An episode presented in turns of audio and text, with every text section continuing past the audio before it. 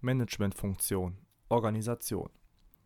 Okay, unser Plan steht. Wir haben eine Planung vollzogen, wollten zur Schule, Uni, sonst wohin kommen. Das ist unser Ziel und haben aber festgestellt, dass unser Bus leider weg ist.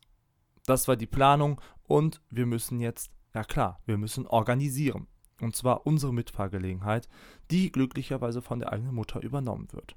Genauso wie in Unternehmen eine Art Fahrplan erstellt wird, wie also das Ziel, das Produkt, die Dienstleistung, wie irgendwas erreicht werden kann, machen auch wir das jetzt mit dem Schulweg.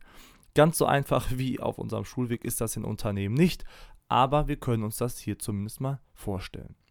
Als erstes spezifizieren wir unsere Planung und vollziehen dafür konkrete Handlungsschritte und schauen, was getan werden muss, damit ich noch pünktlich zur Schule kommen kann. Also dass ich mein Ziel noch planmäßig absolvieren kann. Um unser Ziel, pünktlich zur Schule zu kommen, noch rechtzeitig zu absolvieren, muss Mutti das Auto vom Parkplatz holen.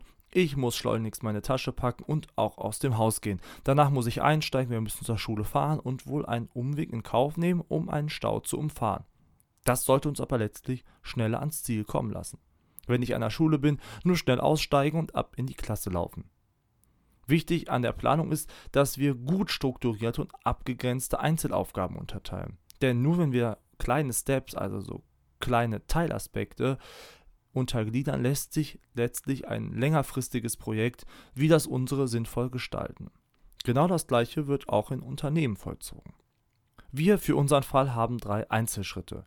Erstens der Weg bis zum Auto, dann die Autofahrt selbst und mein Weg vom Auto zur Schule bzw. in den Klassenraum. Top. Außerdem sollten wir hier klären, wer für was zuständig ist.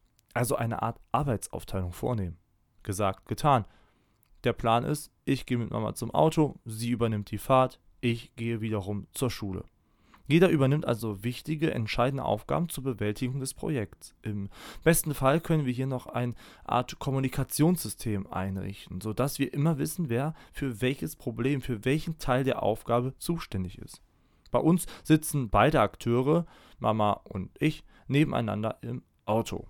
Im Unternehmen ist das eher selten, also wäre das ein sinnvoller Akt. Und voilà, die Organisation steht.